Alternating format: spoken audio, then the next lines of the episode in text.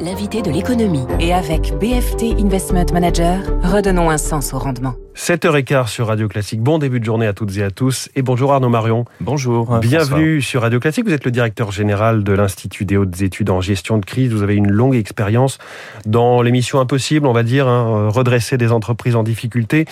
On a l'impression globale que dans cette crise Covid, on n'a eu quasiment aucune grande faillite. Comment euh, expliquer que malgré ce tourbillon de, de, machines à laver, les entreprises ne soient pas davantage essorées? Bah, D'abord, ça prouve que le quoi qu'il en coûte a marché et euh, finalement que les, toutes les mesures gouvernementales qui ont été mises en place euh, ont produit leurs effets. Alors peut-être même un peu trop, diront certains, puisqu'on a quasiment deux fois moins de faillites que d'habitude. Euh, mais en tout cas, c'est surtout dû au cumul d'un certain nombre de mesures. Il y a d'abord eu le PGE qui s'est cumulé par l'État, le prêt garanti par l'État, qui s'est cumulé tout de suite. Euh, PGE, faut rappeler, il y a à peu près 140 milliards hein, mmh. qui ont été qui ont été donnés. Ça s'est cumulé tout de suite avec les mesures de chômage partiel, puis avec euh, des mesures euh, d'étalement même de, de franchise. Hein. Il y a eu un peu une zone grise sur euh, les, les charges sociales et fiscales et plus en plus des dispositifs d'indemnisation, style fonds de solidarité, aide coût fixe et maintenant l'aide loyer pour les commerces. Donc selon le secteur dans lequel on était et selon euh, qu'on soit concerné ou pas par les fermetures administratives, les entreprises s'en sont sorties différemment. En fait, on voit, il y a eu une analyse du Conseil d'analyse économique euh, de, qui dépend de France Stratégie euh, début octobre. Euh, ils ont fait ça à partir des analyses des comptes bancaires de 100 000 entreprises euh, du Crédit Mutuel. On voit qu'il y a eu une surcompensation du euh, résultat d'exploitation déficitaire pour ces entreprises et que les TPE finalement sont dans une meilleure situation aujourd'hui que les PME. C'est assez contrasté. Il y a à la fois plus d'entreprises plus solide qu'avant et plus d'entreprises, je dirais, en situation mmh. plus complexe qu'avant. Le Fonds de solidarité a joué à plein, effectivement, pour, la, pour euh, sauvegarder, on va dire, la trésorerie de ces euh, très petites entreprises. Alors, en ce moment, il y a un dossier qui est au cœur euh, des, des préoccupations, qui est sur la table, le dossier du groupe Pierre et Vacances et Center Parks, très lourdement endetté, 1 milliard 100 millions d'euros. On attend pour début novembre des offres de candidats à la recapitalisation du groupe. Que vous inspire la situation de cette entreprise?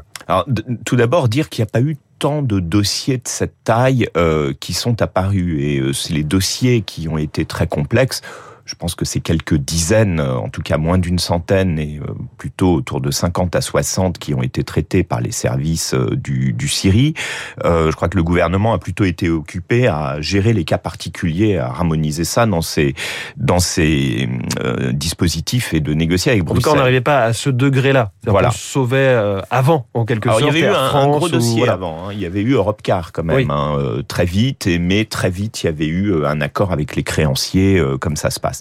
Là, effectivement, on a une entreprise familiale. Enfin, on, coche tous les critères. Euh, en fait, une entreprise familiale, un management alors euh, qui a souvent changé d'ailleurs à la tête de cette entreprise et à l'intérieur deux business models à la fois euh, un business model de vente euh, d'appartements à des gens qui s'endettent euh, le relou à Pierre Vacances et puis ensuite un business de location qui n'était pas forcément très rentable complètement internalisé et autres donc aujourd'hui la question c'est à la fois la dette et les nécessités de rembourser les fonds qui ont été mis en place il y a eu mmh. 240 millions de PGE et et il y a 320 millions de dettes qui ont été euh, mises en place euh, au printemps euh, dernier pour passer, on dirait, l'été. Mais donc c'est la crise qui est en cause ou c'est le modèle?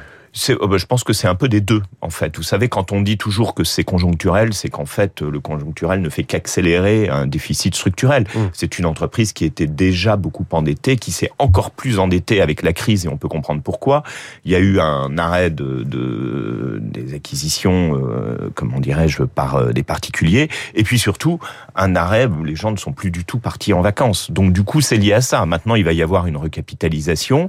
Est-ce que ça va se faire dans le cadre de la conciliation actuelle? Pas certain, ça peut déboucher sur une procédure de sauvegarde où les créanciers auront la main. Que feriez-vous, Arnaud Marion, si vous étiez appelé aux manettes de Pierre et Vacances Center Parks, comme ça a été votre cas chez Eliès, chez, les pianos Playel, la salle Playel aussi, de plein d'entreprises euh, qui ont connu des difficultés? Ah mais je crois que Franck Gervais qui est arrivé là sans trop savoir euh, ce qui se passait, si vous voulez, a très bien a très bien fait l'affaire et aujourd'hui je pense qu'il passe à peu près tout son temps pour négocier avec des créanciers. Le préalable, c'est résoudre le problème le problème financier. Cette entreprise elle est cotée, elle vaut 100 millions, il y a un milliard 100 millions de dettes et il faut remettre 300 à 400 millions.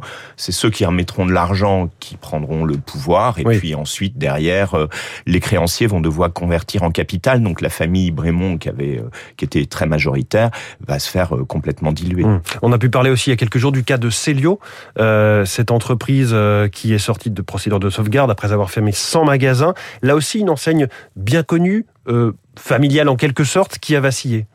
Oui, alors euh, Célio, c'est le secteur du retail. Donc le tout ce secteur du retail euh, et notamment dans l'habillement, euh, bien évidemment, a été euh, complètement touché. Il y a eu tellement d'enseignes au printemps 2020 qui ont déposé leur bilan. Hein. On peut rappeler de André, Nafnaf et autres qui ont été complètement reprises. On a vu toutes les enseignes du jouet aussi qui ont Toys R Us hein, mmh. également. donc Célio, eux, c'est différent parce qu'ils s'étaient mis en sauvegarde. Donc ils ont été maîtres de leur destin.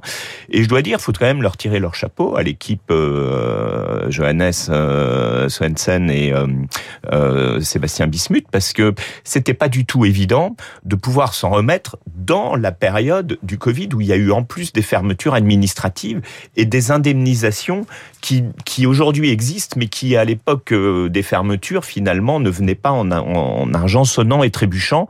Donc aujourd'hui c'est tout le modèle du commerce qui est en train d'évoluer, c'est l'omnicanalité, et puis, c'est tout le modèle de la mode, euh, notamment, qui est en mmh. train de, de, changer. Alors, pas de faillite, euh, fort heureusement, euh, dans le monde automobile français, qui tentait hier de se rassurer, hein, de se tenir chaud. Il y avait ce, ce grand raout de la plateforme automobile invoquant le glorieux passé pour espérer que l'avenir tienne. Est-ce qu'il est encore temps de redresser l'industrie automobile française quand on voit l'insolente réussite de Tesla? Oui, le faux, c'était saisissant. Hier, quand on lisait la presse, moi j'étais dans l'Eurostar et pour venir ici, et en fait, vous aviez trois nouvelles Euh, Bugatti qui sortait une nouvelle Chiron à 1600 chevaux. 440 km heure. À 4, à 4 millions d'euros à peu près sans les options. Je sais pas trop à quoi ça sert, mais pourquoi pas. Voilà. Tesla, euh, qui venait d'avoir une commande de 100 000 voitures par Hertz, qui sort de Chapter 11 tout de même. Et Hertz qui a voulu... le chapitre euh, sur les faillites. Voilà, qui a voulu damner le pont à ses, euh, à ses concurrents.